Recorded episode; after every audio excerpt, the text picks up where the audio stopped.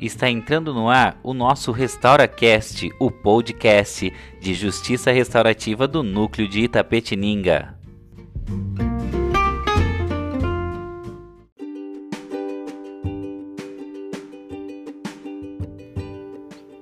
O RestauraCast é um podcast de divulgação dos princípios, valores, práticas e visão de mundo da justiça restaurativa.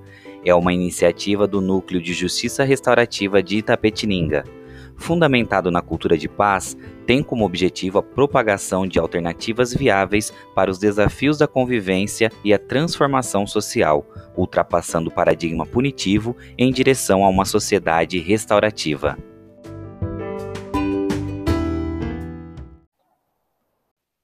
Olá, sejam muito bem-vindos ao terceiro episódio do RestauraCast, o nosso podcast de justiça restaurativa, que tem como tema Experiências em Justiça Restaurativa.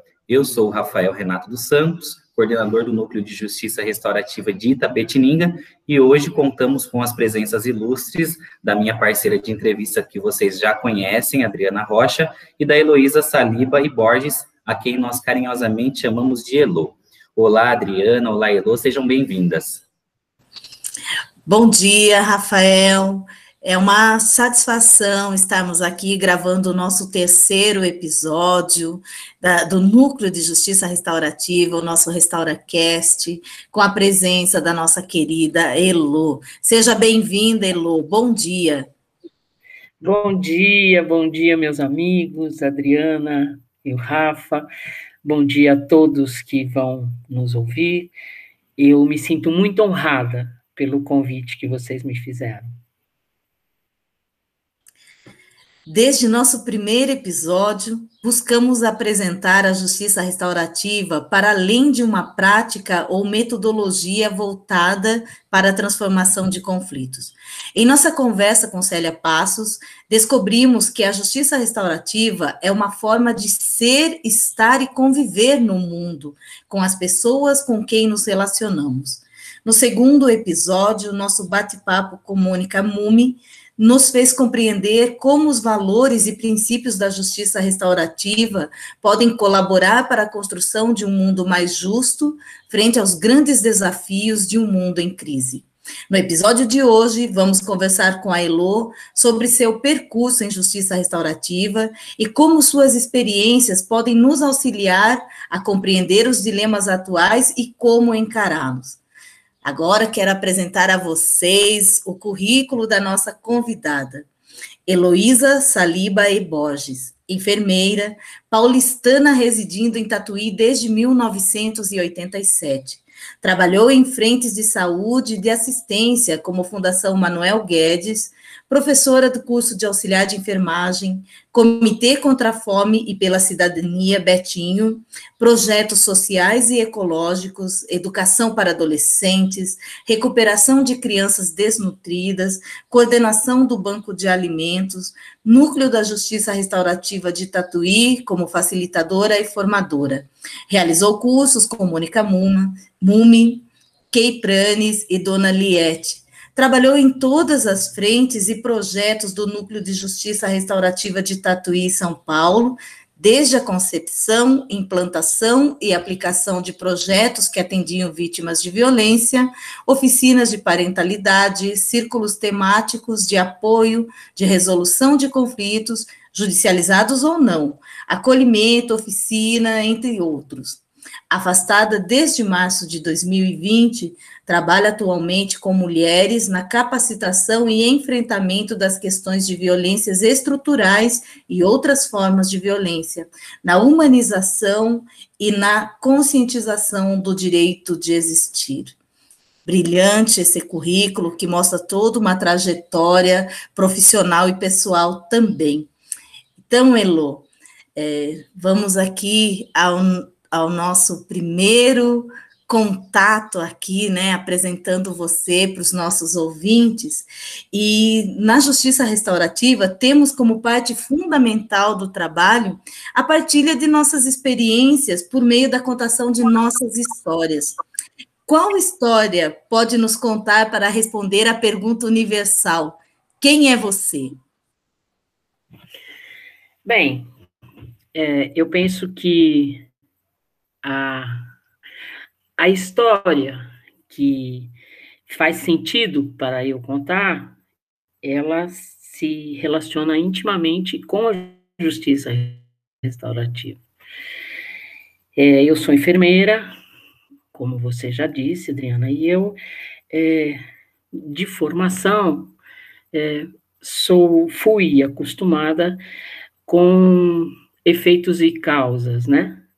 Então, você tem uma dor, você toma um remédio, é, você tem um desconforto, você cuida dele virando, é, elevando o decúbito, enfim. São coisas sempre que te levam a um cuidado imediato de alívio à dor, alívio ao desconforto. E, e era assim que eu pensava, e era assim que eu enxergava o mundo para além da saúde, neste formato. É, o contato com a justiça restaurativa me traz outras possibilidades, infinitas possibilidades. Então, a história que eu trago é a minha entrada na justiça restaurativa. É, quando eu fui coordenadora do Banco de Alimentos, é, nós fizemos algumas coisas para além do banco né? Um trabalho de humanização, um trabalho de resgate de dignidade daquelas pessoas que, por é, hora, precisavam daquele alimento. E eu tinha um grande parceiro na época, que era o juiz do GECRIM, doutor Marcelo Salmazo. Ele foi é, parceiro em muitos projetos que a gente desenvolveu no Banco de Alimentos. E ele me ajudou muito. E a partir daí nasceu uma amizade bem sólida, baseada nos nossos propósitos, nas nossas visões de mundo. Depois é, acabou o meu período de gestão e houve um afastamento natural, né? Fui cuidar de outras coisas e ele também é, foi convidado para fazer um curso de justiça restaurativa, no qual ele também se sentiu bem estranho no primeiro momento, e um dia ele vai contar isso para vocês, e se encantou com a proposta da justiça restaurativa. É, à medida em que ele convivia com aquelas pessoas em São Paulo e em outros locais do Brasil, ele ia se encantando e se envolvendo, a ponto de trazer para cá. E eu fui convidada por ele para integrar esse primeiro núcleo que foi lá no fórum, há bastante tempo atrás, é, para começar a discutir a justiça restaurativa. E eu confesso para vocês que também, para mim, foi uma coisa que parecia uma utopia muito, muito distante, né? Ouvir as pessoas, colocá-las dentro de um mesmo espaço, espaço não físico só, mas um espaço emocional para discutir suas dores, para ressignificar sem julgamento. Para mim era realmente muito difícil. Mas pela admiração e amizade que eu tinha por ele, eu falei: vou ficar, quero ver até onde vai esta história. E fui me envolvendo e me apaixonando por essa proposta, até que eu fui convidada, e ele favoreceu isso, a fazer o primeiro curso de justiça restaurativa que eu fiz com a Mônica Mumi. E aí, é, eu posso dizer para vocês que a justiça restaurativa foi tatuada no meu corpo. E a gente sabe que uma tatuagem ou é para sempre ou é quase para sempre, né? É, hoje em dia existem algumas técnicas para apagar uh, tatuagens, mas esta eu não quero apagar, né? E me encantei de fato porque aquilo, aquele curso com ela que durou bastante tempo, muitos encontros, foi feito lá em Tietê, é, me trazia o concreto da justiça restaurativa. Então, eu passei a a, entender a aplicação dela e de que forma eu me inseria nesta história para transformá-la, né? E daí vieram com todo o gás para Tatuí novamente, e, e ampliando o núcleo. E isso foi um divisor de águas na minha vida. Na minha vida em todos os sentidos, não só naquilo que eu me dedicava, que era a justiça restaurativa propriamente dita, mas em todos os outros aspectos da minha vida. Como, por exemplo, com a minha família. Como, por exemplo, é, no consultório do meu marido, que eu comecei a fazer uma campanha com ele para que fosse é, desfeito aquele aquele modelo de médico atrás da escrivaninha, né, com uma cadeira diferenciada de diretoria, né. É, hoje o consultório dele tem um sofá com duas poltronas, aonde ele pode fazer o que ele mais gosta. Ele é geriatra, ele senta com os seus velhinhos, ele fica de mão dada com velhinha, com o velhinho, né? Eu falo velhinha, mas eu sou uma delas, né? E acho que na, na ordem das coisas, a primeira no coração dele, né? Mas é, eu, eu comecei a entender a vida de uma outra forma, e é isto que fez com que todo o restante da minha dedicação, tanto profissional, pessoal, familiar, com os meus bichos, entendimento de tudo isso, se modificou para melhor e para sempre. Nossa, que gostoso ouvir, né, essa história, por isso que a gente sempre inicia, né, Elo, com essas, essas perguntas que são mais, assim, cabais, assim, né, é, para as pessoas se apresentarem contando suas, suas histórias, que é gostoso ouvir a história, porque faz sentido depois, quando a gente vai ouvir é, outras questões, vai fazer todo sentido, né, para quem está ouvindo. E eu percebi aí ao longo do seu do seu histórico, né, da sua trajetória, é um envolvimento, um engajamento muito forte em, em questões sociais também, né, é, tanto no banco de alimentos, trabalho com crianças desnutridas, enfim. E aí fiquei aqui pensando várias coisas, assim, né, é, como que é que as questões da sua vida, né, que você levava na sua vida, seja profissional ou até mesmo no engajamento seu, social, como é que essas questões te levaram ao encontro da justiça restaurativa? Quais experiências né, marcaram você e fizeram que você tivesse essa abertura para a justiça restaurativa. Porque uma das coisas que a gente percebe é que esse background, né, essa experiência que a gente traz, né, é muito importante, muitas vezes é, é, definidor do quanto que a gente vai se envolver com a justiça restaurativa de fato, se comprometer, né, com essa visão de mundo, como você falou. Então, quais experiências, né, quais é, vivências tuas te levaram ao encontro da justiça restaurativa? Olha, eu penso que a, a justiça restaurativa, aí eu vou ser bem do lugar comum, é, foi a cereja do bolo nesta trajetória, né? É, eu acho que alguém em algum lugar achou que eu a merecia, né? Conhecer e conviver. Porque eu, eu sou uma, uma pessoa que desde sempre é, esteve preocupada com as questões sociais, as injustiças, as desigualdades, a fome. Eu lembro que a primeira campanha que eu fiz é, para arrecadar alguma coisa foi quando eu tinha cinco anos. Aos cinco anos, eu, é, eu era muito próxima à minha avó e a minha avó costurava, não para fora, fazia concertos né, de roupas, reaproveitamento e tal, ela me ensinou a costurar, e aí eu posso dizer para vocês que foi mentira, porque ela costurou sozinha e falou que eu ajudei, né? Mas eu devo ter lá passado uh, a linha na agulha, devo ter lá uh, procurado o dedal para ela, ou ter dado três pontinhos que depois ela refez, alguma coisa parecida com isso, mas a verdade é que ela jurou até o fim da vida dela que fui eu, desculpa, que fui eu que fiz o primeiro calçãozinho, o primeiro shortinho para dar para alguém. E daí eu estava passando, também é mentira, porque passando já tinha esfriado o ferro e eu estava fingindo que estava passando. Na verdade, eu acreditava nisso. Quando meu pai chegou e eu contei para ele que é, aqui está a primeira peça de roupa que vai ser dada para alguém, né? E eu lembro que meu pai chorou.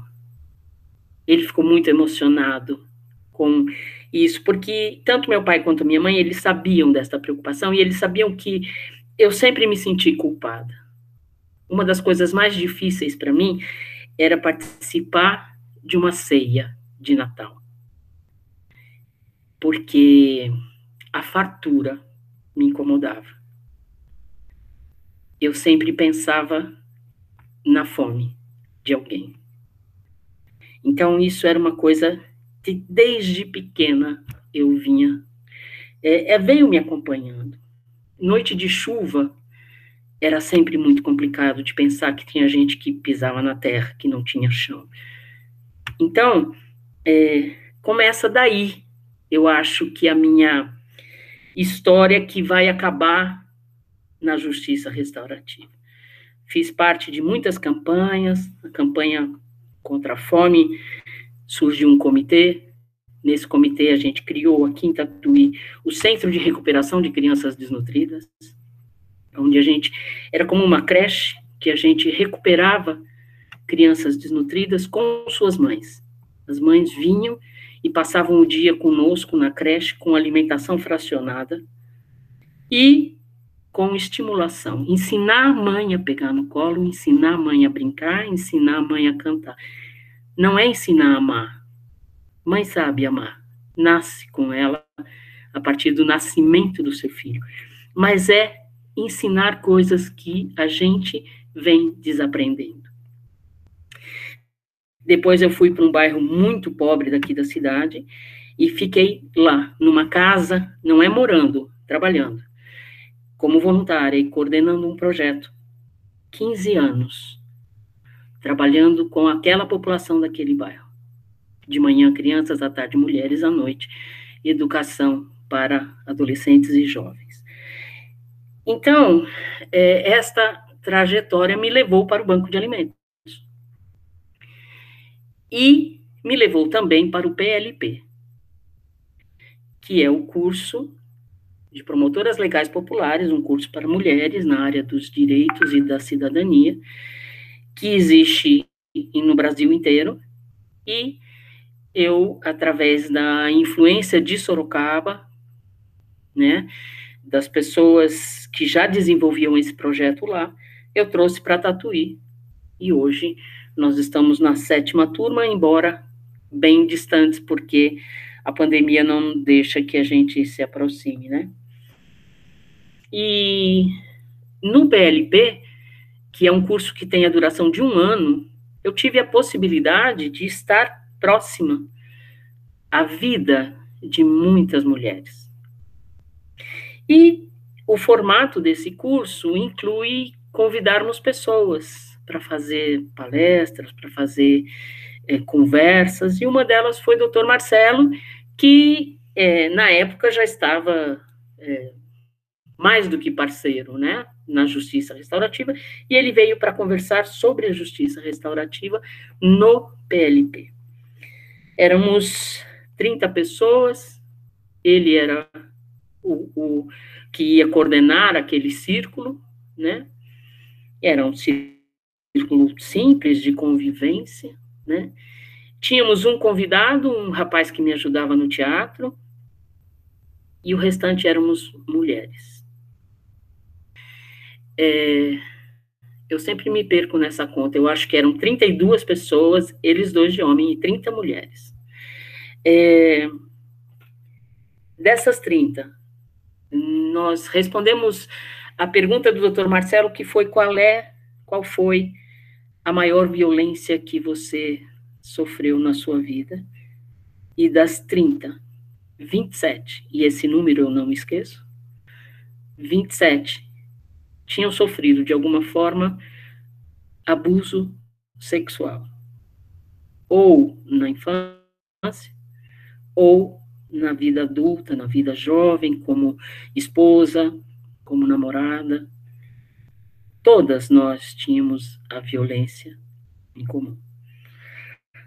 Quando acabou esse círculo, nenhuma palavra mais foi dita. É, era uma dor que tinha sido compartilhada pelas pessoas de uma forma tão intensa que não cabia mais palavra. E o legal, se é que existe legal na dor, é que muitas estavam de mãos dadas, muitas chorando, né, com a sua dor e com a dor compartilhada. Mas foi para além disso o entendimento que nós tivemos ali naquele momento, e eu digo de mim também, de que ao falar desta dor, você encontra com outras pessoas que até então você não fazia ideia, eu como criança abusada que fui, não fazia ideia de tanta gente ali que podia compartilhar comigo aquele sentimento e em compartilhar, diminuí-lo. Essa foi uma das, das uh, etapas, não digo nem etapa, mas uma das passagens mais intensas deste casamento da justiça restaurativa com o PLP.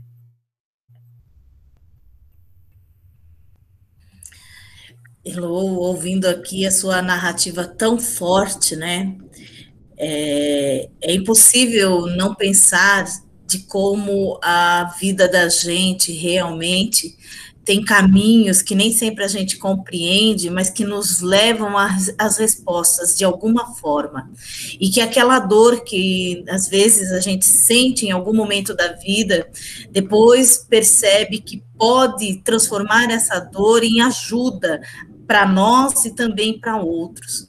E aí, ouvindo aqui, o Rafael perguntou quais as experiências, né, que te levaram, fizeram você chegar até a justiça restaurativa e você trouxe toda essa, essa emoção, né, essa, essa narrativa tão forte compartilhada, porque não foi uma narrativa somente sua, né, mas das mulheres que você é, pôde acompanhar.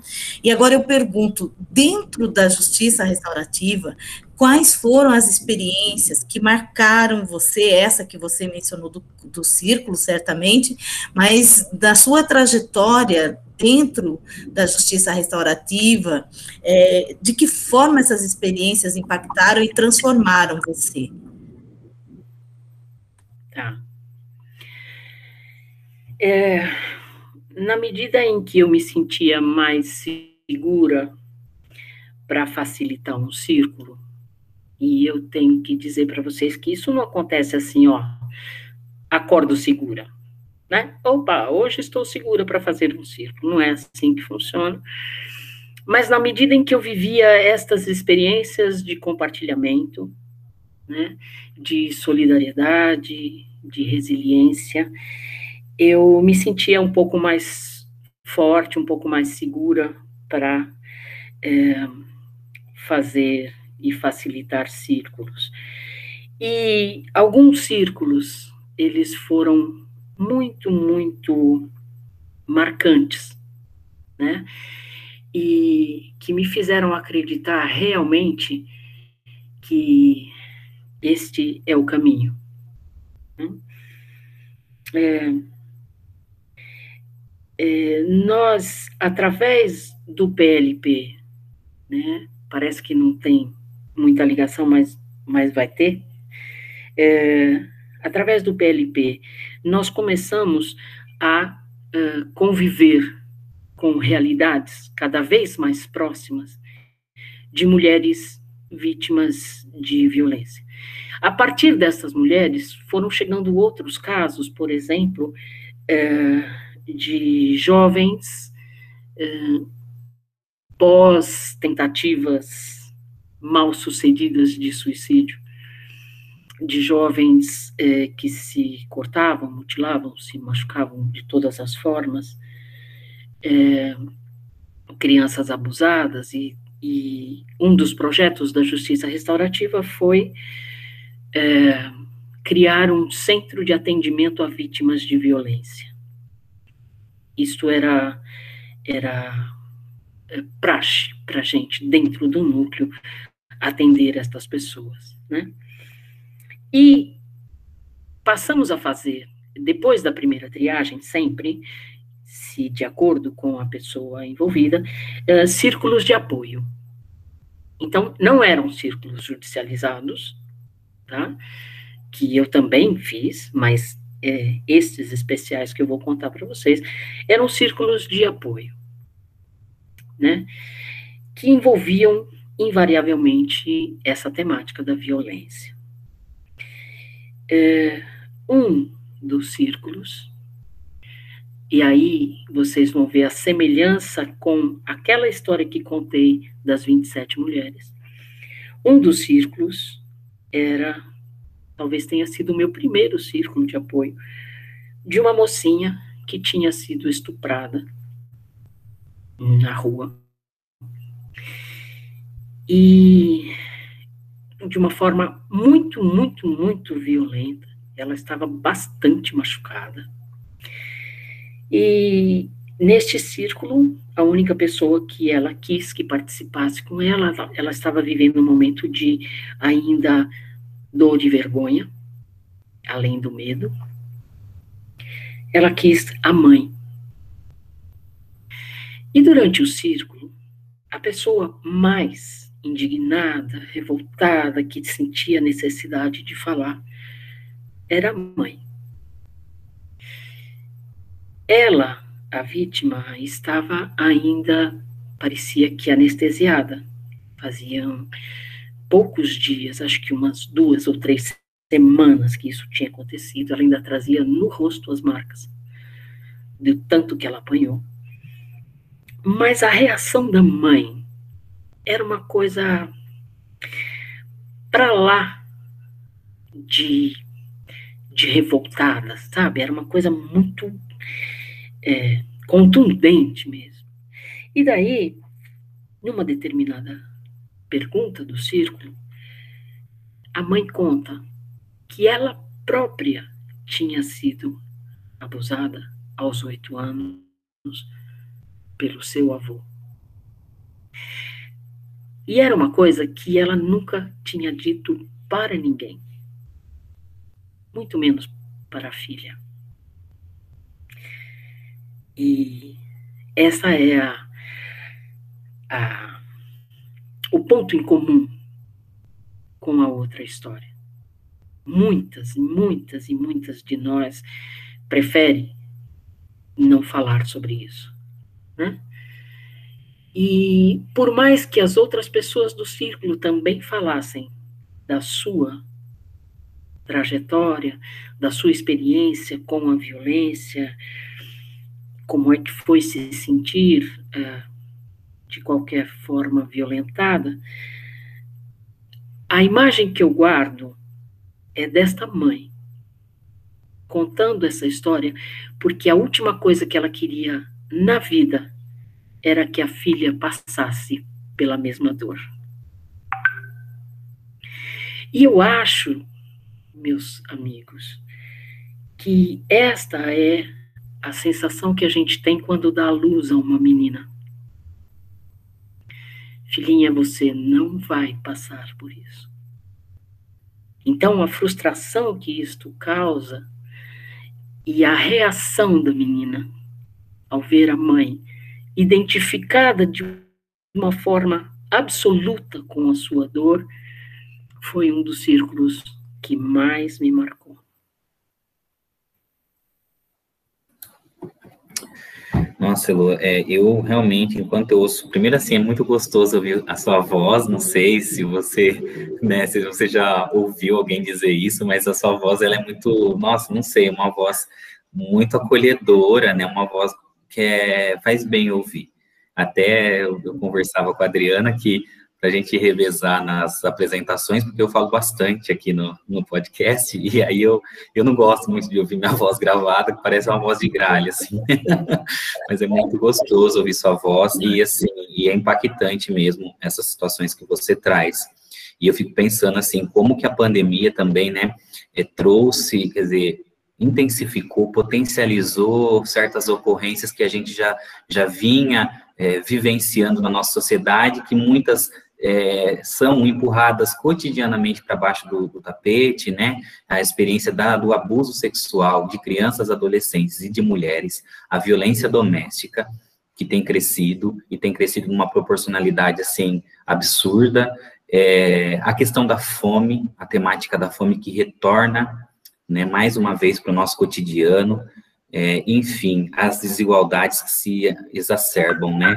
E aí você fala da, da experiência que você teve como é, PLP, né, no PLP. Eu tive a honra de conhecer a Melinha Teles, assim, ela é uma sensacional, eu acho que ela é uma das idealizadoras, né, do PLP, e eu queria que você falasse um pouquinho, né, dessa experiência da, do PLP, como é que ela se associa com a JR, e como que essas experiências, né, também devem ter pontos de, de convergência e pontos de divergência, onde elas se encontram e onde elas se distanciam, essas duas experiências, né, na, na sua vida e no, teu, na tua trajetória. Então, aqui em Tatuí, é, elas caminharam as duas experiências absolutamente juntas, né? É, durante os últimos anos que nós fizemos o curso, ele, ele acontecia dentro do núcleo, né?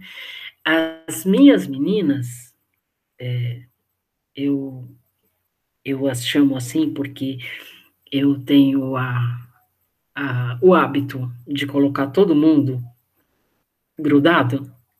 Se você pegar em mim assim, você tem um monte delas assim espalhadas, né? E que algumas ficam para sempre, graças a Deus, né? É, eu as convidava para conhecer e estagiar comigo no núcleo da justiça restaurativa, principalmente neste centro de acolhimento a vítimas de violência, que eu acabei de conversar com vocês. Então, aqui em Tatuí, as duas coisas estavam muito casadas, né? É, o doutor Marcelo sempre participou é, em todas as edições, como palestrante, assim como muitos outros palestrantes, isto é comum é, no curso. Mas, como a gente tem estágio, né, e isso faz parte da grade, o estágio era feito dentro do núcleo. Então, as meninas, elas passavam a conviver com este que a gente chamava de CAVE, né, o centro de atendimento, e depois, quando estavam mais preparadas, ou eu as convidava para o curso da justiça restaurativa, ou até para participar como rede nos círculos que a gente fazia. Então, eu sempre trouxe todo mundo muito para perto, e algumas das, das minhas meninas passou a fazer parte do núcleo, inclusive. E uma delas vocês conhecem muito bem, Camila, passou a ser o braço direito, né? É, não só meu, mas do próprio núcleo, ela estava à frente do Centro de Atendimento de Vítimas. Né? Então, é, para nós, isto era comum, ou seja, o PLP daqui tem esta, este olhar para a justiça restaurativa. Porém, a gente sabe que é, não é assim em todos os lugares e dá para a gente entender o porquê. Porque a violência doméstica, agora, de um tempo para cá, graças a Deus, é, ela tem leis próprias, como, por exemplo, a lei Maria da Penha, a lei do feminicídio, né, que é, é, propõe medidas punitivas claras e urgentes para os agressores.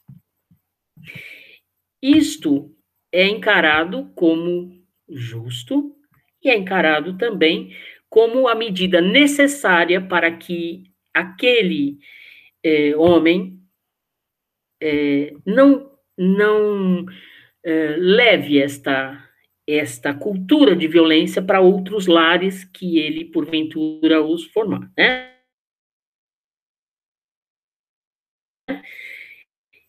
A justiça restaura a ação na mudança no não da urgência de um e da proposta do outro, nasce sim uma zona é, de difícil conversação. É, sabemos disso baseado em outros depoimentos de outros PLPs com os quais a gente está em contato. É, aqui a gente programava um pouco antes é, da pandemia fazer um, uh, um trabalho sobre masculinidade tóxica, um trabalho com é, pessoas acusadas é, e, e, não só acusadas, mas aquelas que viviam a questão é, da, do afastamento da sua vítima, né?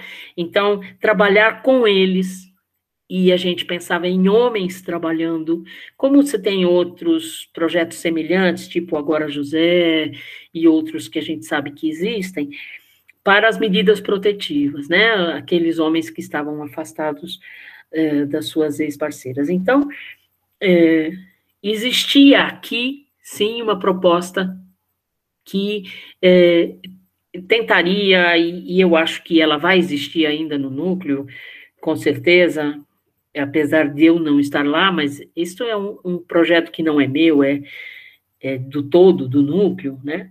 É, que sim, que casa novamente as duas situações, né? De atendimento à vítima e de é, tentar trabalhar a questão da violência com as pessoas violentas, né?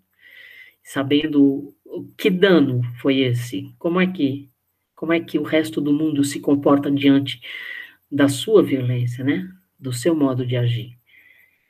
Então, é isso. Eu não sei se eu respondi bem isso, que de vez em quando também eu dou umas viajadas, mas é, é, é a questão uh, de que, para nós, aqui em Tatuí, as coisas sim fazem sentido caminharem juntas.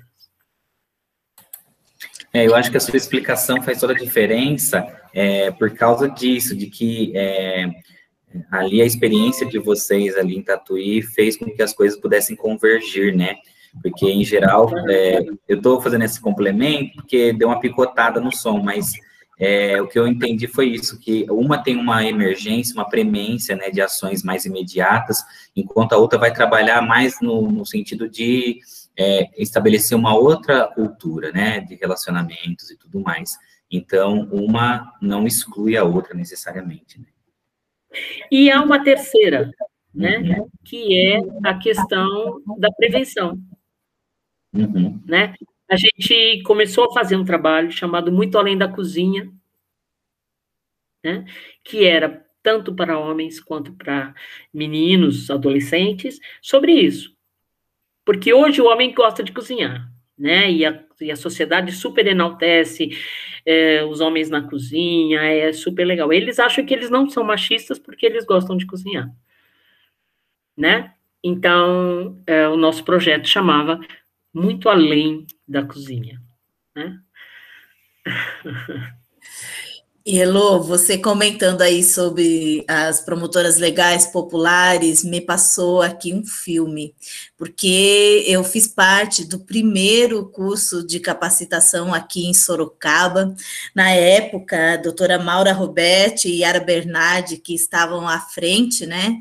E eu fui convidada pela Mara Mello, também pela Ivone Jerônimo, que sempre estiveram também é, trabalhando a causa do feminismo e das mulheres, né? Edmeia Pereira na parte de teatro, então era uma equipe que inovou nessa questão aqui em Sorocaba. E eu me lembro que quando começou o curso, havia várias colegas, né? Participando, colegas advogadas, e que elas não se interessaram em continuar o curso porque elas achavam que aquela parte do direito, né, afinal eram formadas em direito, é, não fazia muito sentido elas continuarem no curso. E eu estranhei um pouco essa postura porque eu achei que o curso extrapolava a questão do direito e eu estava realmente correta. Foi um, um, ano de convivência, de partilha, de compartilhamento. Eu conheci as histórias daquelas mulheres, eu me identifiquei com elas, e, e foi um, um, período de tanta troca, né? E ouvindo você falar, o que me vem é essa ideia de troca, de ajuda,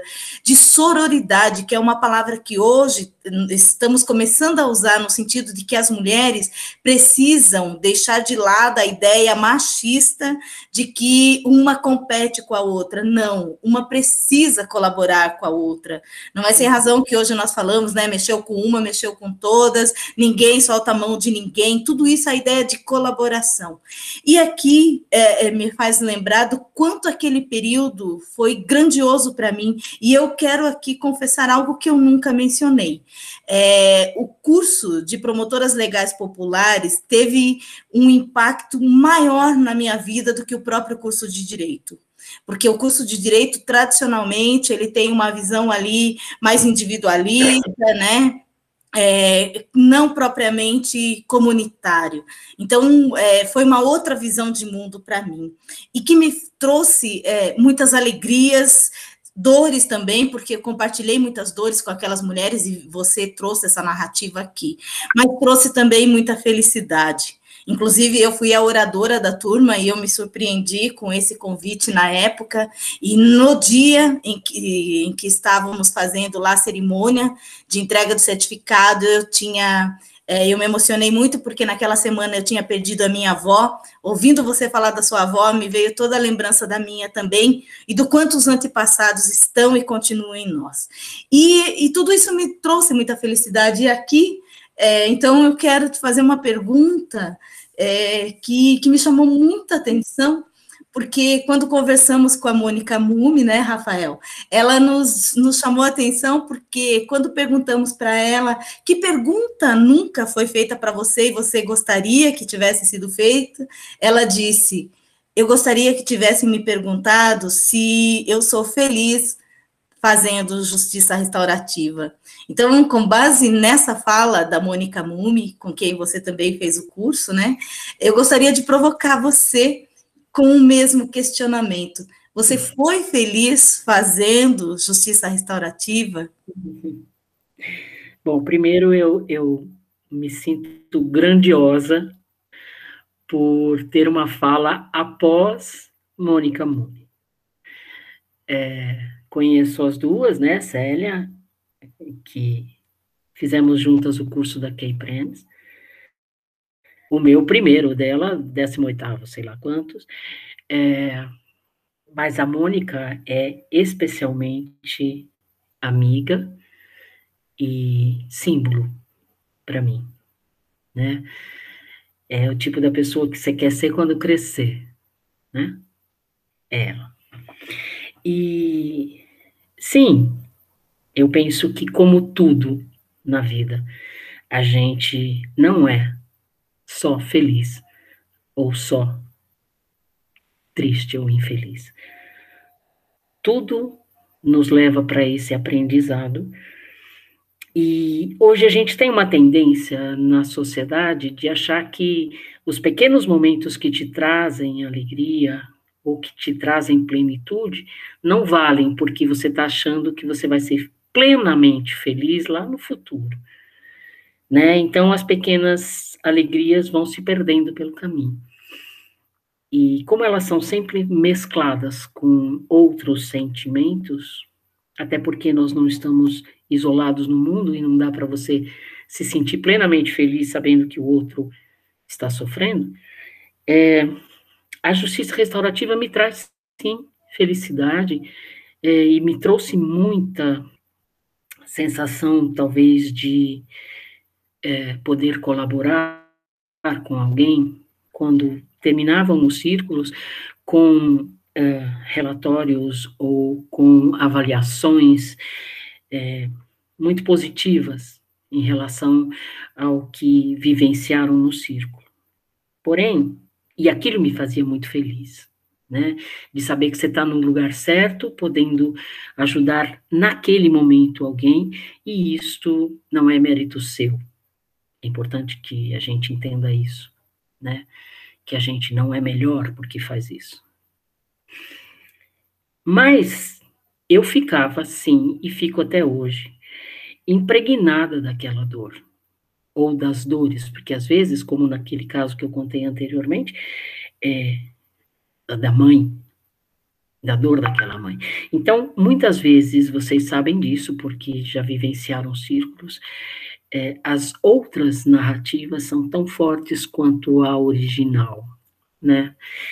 E eu ficava impregnada com elas, e muitas vezes chorando muito, como forma de extravasar e entender a minha pequenez neste sentido. Se alivia um pouco dessa trajetória, né? Mas é só um pouco mesmo, porque a justiça restaurativa ela tem que ser feita de uma forma muito ampla para poder transformar tudo. Então, você vai amenizando, ajudando a aliviar aqui e ali, ajudando a transformar pequenas situações. É, eu já vivi algumas coisas achando que muito poderia ser mudado hoje, talvez pela idade, pela experiência e pela solidão que eu vivo, né? Eu entendo que são pequenos. Os pequenos fazem grande, claro, mas são pequenos. E a gente tem que entender isso. Então eu vinha chorando para casa muitas e muitas vezes. Mas eu tinha que pôr um limite para este sofrimento até a porteira do meu sítio. Porque a partir dali, desde os cachorros que estão me esperando na porteira, até as pessoas que estão dentro da minha casa, elas merecem outra Elo. E, e eu tinha que fazer esse exercício.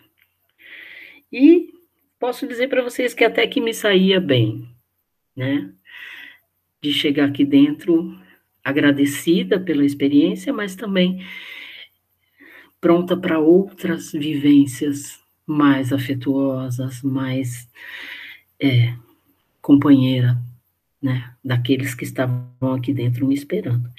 Então, respondendo a sua pergunta, sim, ela me traz alegrias, mas de mãos dadas com este sentimento de que, infelizmente, ainda somos poucos pensando na transformação, né? Nesta transformação. Às vezes, muita gente por aí está pensando em outros caminhos, o que é bom também, né?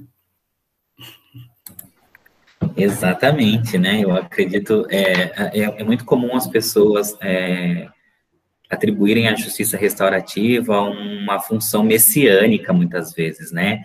De que vai simplesmente ser a panaceia para a resolução de todos os males que nos assolam. É muito comum essa perspectiva, mas a gente sabe que ela é, é parte da solução, né? Mas ela não é a única solução para as questões que a gente vivencia, né? Eu acho que no seu relato fica muito claro isso quando você fala da PLP e tudo mais.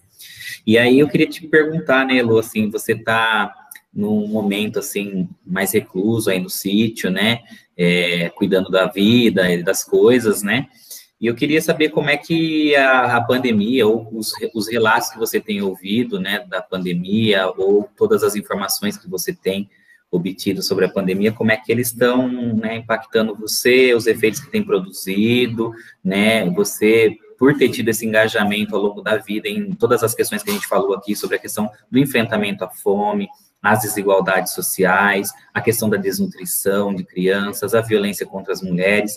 Então, assim, eu imagino que não deve estar sendo fácil, né? É, ter tido essa experiência e estar tá observando tudo isso que nós estamos vivendo hoje. Queria saber como é que você está, como é que está teu coração diante de tudo isso. Certo. É, aí, novamente, a gente tem é, muitos aspectos, né? Existe uma preocupação, aí ainda tem aquela raiz de enfermeira, né? É, uma, uma preocupação com os quase 500 mil mortos, né? E, e para além deles, eu sempre me pego pensando nas suas famílias, Né? Quais as sequelas? Né? Hoje, nós temos sequelas da Covid para as pessoas que passaram por ela e são inúmeras sequelas. Vocês é, não podem, as pessoas não podem imaginar quanto este vírus, até porque ele é novo, é, quanto esse vírus está afetando as pessoas para além da primeira crise. Então, é, são sequelas neurológicas, pulmonares, sequelas é, hepáticas, né? Sequelas motoras. Mas existe uma outra mais difícil de detectar, que são as sequelas emocionais. Hoje você tem uma população com medo. Eu costumo dizer que isso é uma sequela que a gente ainda não consegue mensurar, que serão as sequelas sociais. Como será o nosso país quando ele conseguir minimamente se reequilibrar? Hoje é uma nau desgovernada. Como vai ser isso? Né? Então, isto impacta a mim também, mesmo dentro do sítio, protegida, é, com todas as medidas, etc., e vacina tal, é, impacta demais, né? É, porque eu estou ligada em notícias, meu marido é médico, então ele traz, é, Santa Casa voltou a lotar, os hospitais estão lotados, etc, etc. Ele atende no consultório, histórias muito difíceis. Mas, é, para além disso, o isolamento está me trazendo é, outras reflexões. Por exemplo, é, essa, essa semana mesmo, que está se acabando, eu participei de uma conversa com uma amiga e, e PLP também, é, para uma palestra que ela ia fazer sobre violência. Ela é advogada e ela ia falar sobre a violência. E a gente começou a conversar sobre isso até para que ela é, tivesse mais argumentos e que eu pudesse minimamente, e eu digo bem minimamente mesmo, porque ela é altamente capacitada, mas é, contribuir com alguma sugestão, alguma ideia para enriquecer essa palestra. E aí a gente conversou que o maior índice de violência que está acontecendo hoje é o abuso sexual infantil. Né? Isto de lá para cá, desta conversa com ela, que foi um dado estatístico retirado é, de algumas pesquisas que ela fez, me, me causa tão, tão, tanta dor, né? Tanta. É, esse, esse sentimento de impotência que a gente fica, né? E daí eu fico pensando se eu até tenho esse direito de estar aqui isolada e não conversar com o mundo sobre isso. De novo, você tem a sensação de que você é muito pouco. Você pode muito pouco, né? E para além disso, o que ele me traz, além desse medo, medo dos filhos distantes que podem se contaminar, é, cada um vivendo num lugar que eu não os vejo nunca, faz muito tempo. para mim é uma eternidade. Parece que eu só os vi quando eram crianças. Parece que está faltando um pedaço desta história, né? Mas eu tenho também aprendido a ouvir outras coisas, outros sons. Me encanta caminhar pelo quintal, ouvir passarinhos que eu nunca tinha tido tempo de ouvir. Vocês sabiam que o beija-flor faz um barulho com as suas asas, que é, ao mesmo tempo, é, surpreendente pelo tamanho dele, como encantador. E, e eu não tinha, eu não tinha ciência disso né? É, se você perguntar que diferença faz isso, eu digo que só na minha alma mesmo. Acho que nada mais que isso. Mas também hoje não tenho pretensão de que o bater das asas do beija-flor faça diferença para mais alguém. Porque as pessoas estão muito enclausuladas mesmo, né? Elas estão todas presas dentro dos seus medos.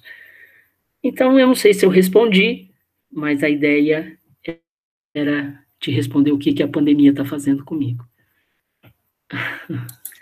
Com certeza respondeu, Elo, e, e realmente eu também me peguei pensando, é, ouvindo o som das asas do beija-flor há um tempo, não faz muito tempo, não faz muitos meses, não, foi durante a pandemia, e é uma quase que uma infrassonoridade, assim, é um som interessante mesmo, uma vibração, muito. né, é. muito é. interessante. E realmente eu acho que, bom, é, para mim fez diferença também, sabe, perceber o quanto que a natureza, né, ela nos mostra a capacidade que ela tem de resiliência, o quanto que a gente precisa aprender a ser mais, a, mais natureza, né? Mais natureza do que somente a, a civilização que foi, foi construída ao longo desses anos, né? É, a gente precisa de retomar, eu acho que é fazer um caminho de volta para casa. A casa sendo esse espaço, né, profundo, né, essa essa, essa ligação profunda com, com o mundo, né? Então, a casa oikos, né? Os gregos chamavam de oikos, que daí vem a palavra ecologia, que é essa casa maior, profunda, essa, essa dimensão transcendental da, da existência, de que nós não estamos divididos, separados uns dos outros, eu acho que é esse caminho de volta para casa e, e, eu posso dizer para você que te ouvindo me faz voltar para esse lugar, né? Agradeço assim de coração essa nossa conversa porque me leva é essa conversa, esse bom encontro é para mim como é nutridor e é como um caminho de volta para casa.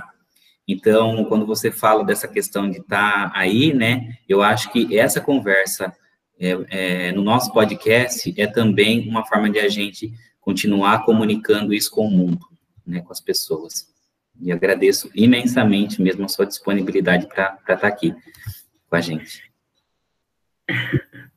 Eu é que te agradeço e, e foi muito engraçado essa, essa sincronia, porque eu lembrei quando você falou de volta para casa da música, que foi uma música que a gente cantou muito, meu marido e eu, é do Lulu Santos, que fala: Estou voltando para casa de vez. Né? Foi na época que meu filho estava na África e era um sofrimento imenso para a gente à distância. Mal sabia hoje que, mal sabia naquela época que hoje eu ia sentir a mesma coisa ele morando em São Paulo. E eu não vejo a hora deles voltarem para casa. Né? Não pode ser de vez, mas que voltem para o meu coração. Né? Elo, ouvindo você falar do beija-flor, o Rafael também, saibam que vocês não estão sozinhos. E para mim, o beija-flor ele tem um significado imenso, porque a minha família é chamada de família Cuitelo é conhecida assim, o Cuitelo, que é o outro nome do beija-flor.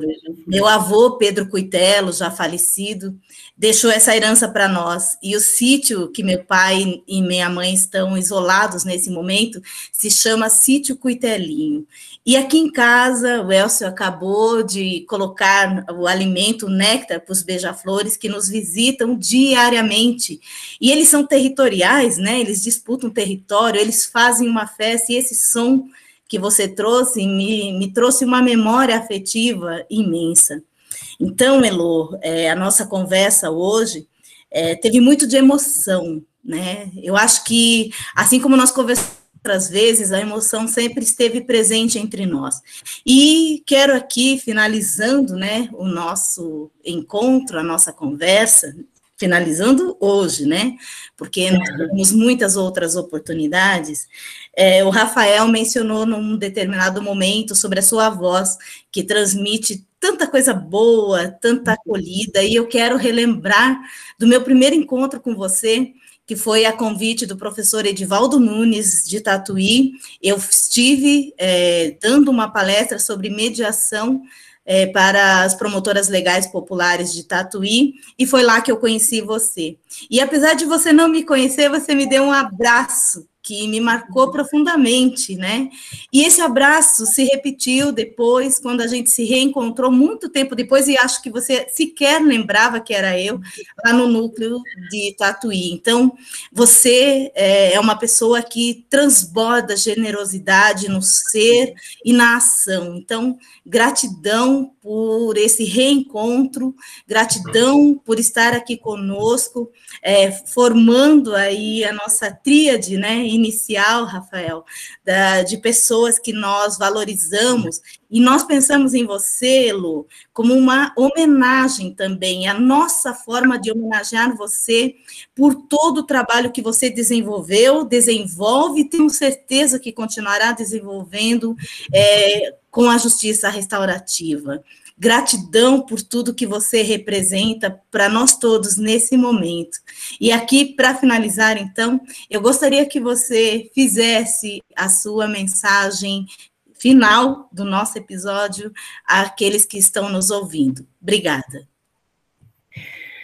Olha, eu só tenho a agradecer a vocês. É, quando vocês me fizeram esse convite, eu nem acreditei. Falei, gente, do céu, não sei como é que eu vou conseguir. Confesso para vocês que fiquei bem assim, acelerada em relação a isso. Contei para um monte de gente, para as pessoas mais próximas e queridas.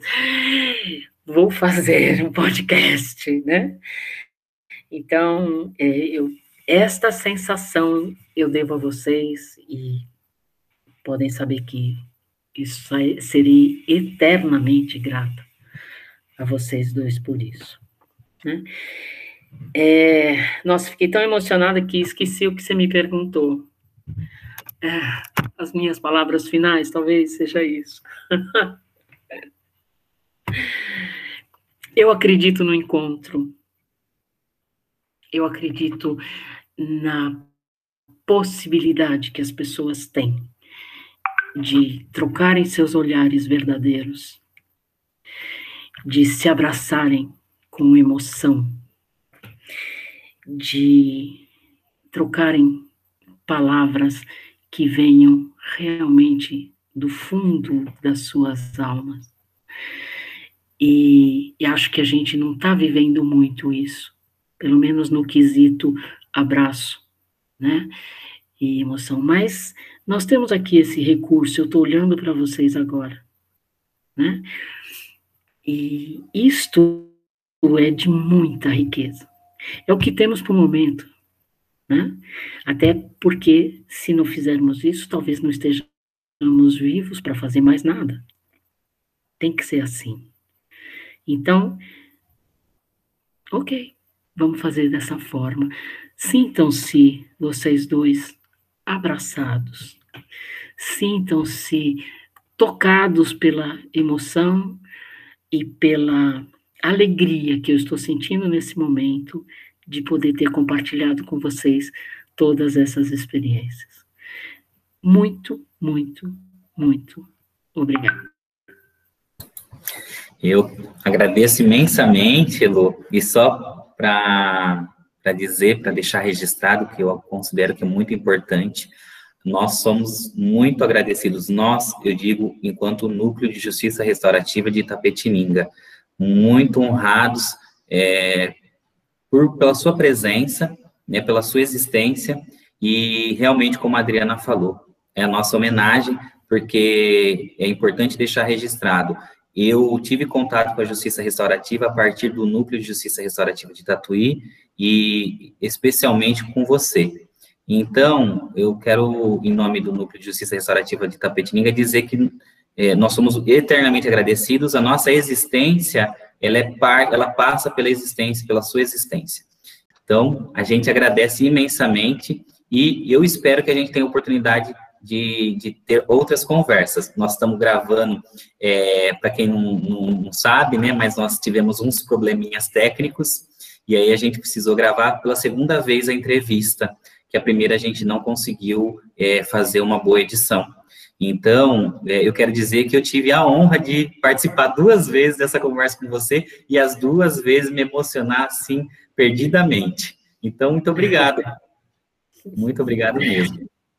Eu é que agradeço vocês e agradeço a existência do núcleo de vocês e de muitos outros que virão por interferência de vocês e por é, inspiração por esse trabalho lindíssimo que vocês estão fazendo. Muito obrigada. Muito obrigado. E eu, para finalizar, gostaria de dizer que o RestauraCast é um podcast de divulgação dos princípios, valores, práticas e da visão de mundo da justiça restaurativa. Essa iniciativa, que começou no Núcleo de Justiça Restaurativa de Tapetininga, ela tem como fundamento a cultura de paz e também tem o objetivo de propagar as alternativas viáveis para os desafios da convivência e a transformação social. Então, a gente tem como intenção maior ultrapassar o paradigma punitivo e encontrar um rumo para uma sociedade que seja restaurativa. Agradeço a todos que nos ouviram e que vocês possam também divulgar, levar, espalhar pelo mundo essa experiência que foi e que está sendo esse episódio do podcast. A todos e a todas, muito obrigado. Até o nosso próximo episódio.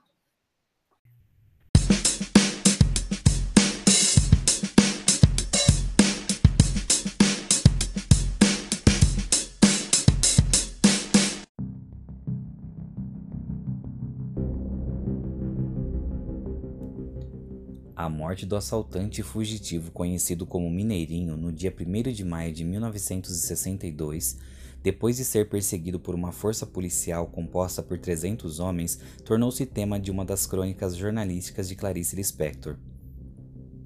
Neste conto, a autora nos surpreende com seu profundo horror diante do assassinato de Mineirinho alvejado por 13 tiros. Seu espanto até hoje reverbera em nós aquela triste situação em que a ambivalência e o paradoxo nos convocam à humanidade, à compaixão e à compreensão profunda do quanto cada vida está intimamente ligada a outra, e de que não podemos nos esconder de trás da crítica inerte, da condenação desresponsabilizada e do silenciamento conivente. A seguir, reproduzimos algumas partes do conto para que possamos compreender o quanto Clarice Lispector nos aponta para um universo de pertencimento profundo, para a necessidade de uma outra forma de fazer justiça como aquela vislumbrada pela justiça restaurativa. No entanto, a primeira lei, a que protege o corpo e vida insubstituíveis, é a de que não matarás. Esta é a minha maior garantia, assim, não me matam, porque ter matado será escuridão para mim.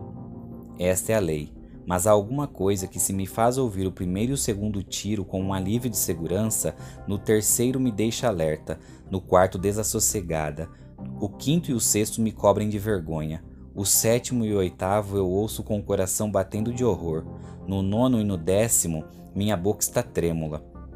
No décimo primeiro digo em espanto o nome de Deus, no décimo segundo chamo meu irmão, o décimo terceiro tiro me assassina, porque eu sou o outro porque eu quero ser o outro. Essa justiça que vela meu sono, eu a repudio, humilhada por precisar dela, enquanto durmo e falsamente me salvo.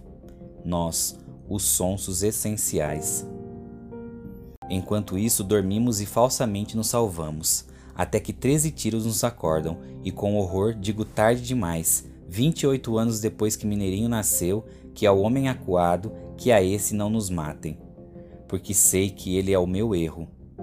Meu erro é meu espelho, onde vejo que em silêncio fiz de um homem. Tudo o que nele foi violência é em nós furtivo, e um evita o olhar do outro para não corrermos o risco de nos entendermos para que a casa não estremeça, a violência arrebentada em Mineirinho, que só outra mão de homem, a mão da esperança, pousando sobre sua cabeça aturdida e doente, poderia aplacar e fazer com que seus olhos surpreendidos se erguessem e enfim enchessem de lágrimas.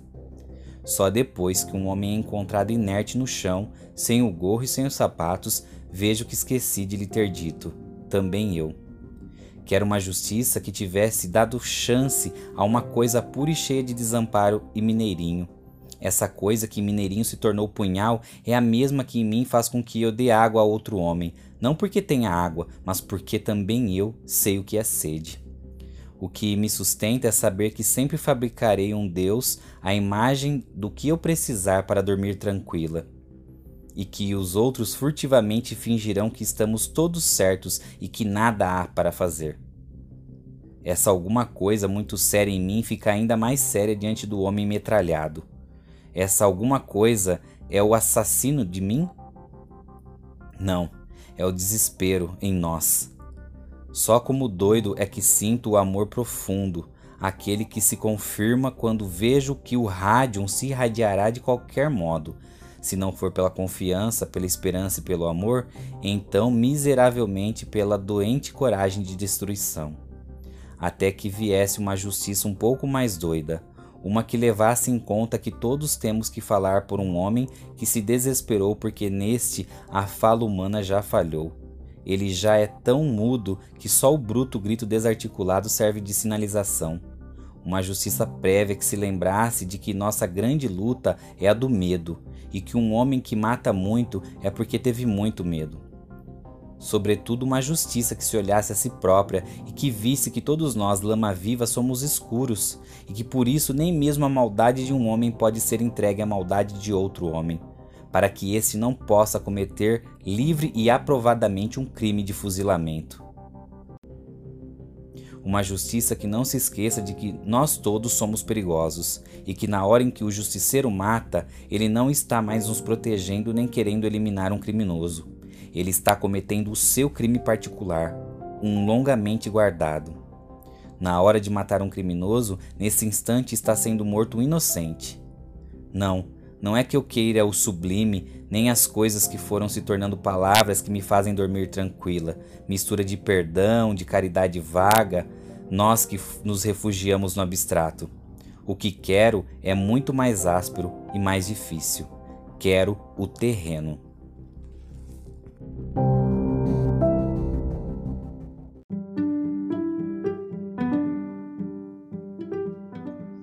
Este foi mais um RestauraCast, o podcast do Núcleo de Justiça Restaurativa de Itapetininga. Nossa programação segue um cronograma quinzenal, então, nosso muito obrigado pela companhia e pela escuta atenta de todos e todas vocês. Um forte abraço e até o próximo RestauraCast.